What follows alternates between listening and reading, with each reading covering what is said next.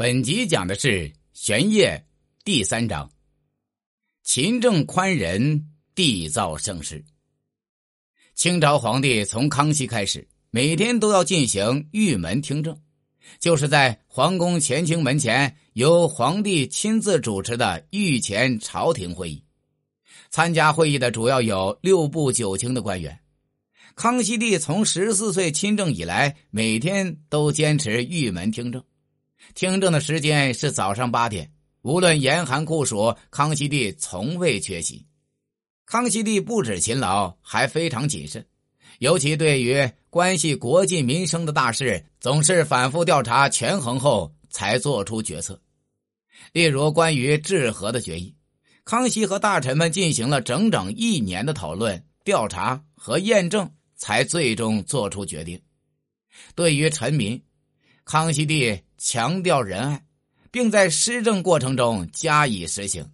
他屡次下令停止圈地，关心赈灾，倡设义仓，时刻关心民众疾苦。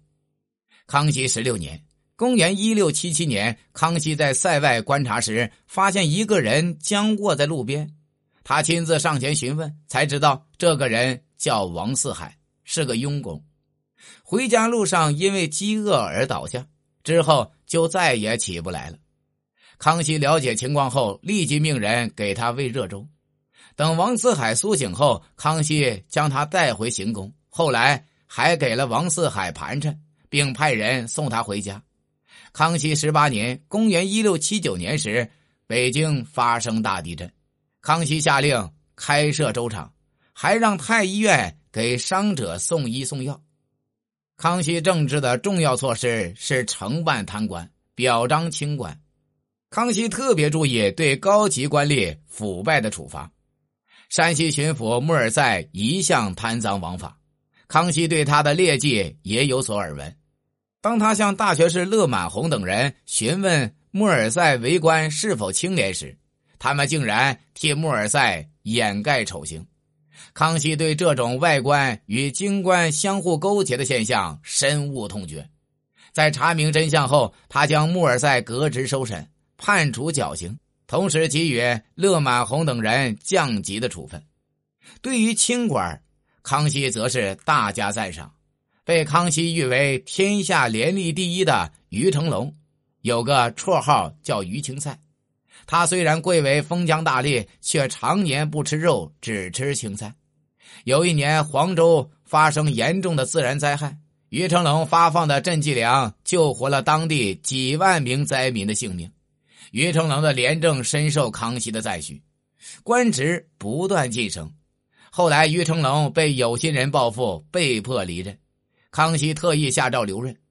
康熙对吏治的整治，从一定程度上保证了国家机器的正常运转，但是这些都只是小修小补，无法从根本上改变吏治的现状。康熙还采取了种种措施，争取和笼络汉族知识分子。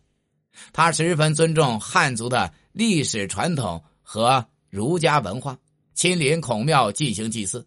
力图从感情上亲近汉族士大夫。除此之外，康熙还特意设立了博学宏词科，千方百计的吸引明代遗老参政。对于顾炎武、黄宗羲、李颍等著名学者拒绝应试，康熙更是采取了宽容的政策，容忍了他们种种大不敬的行为。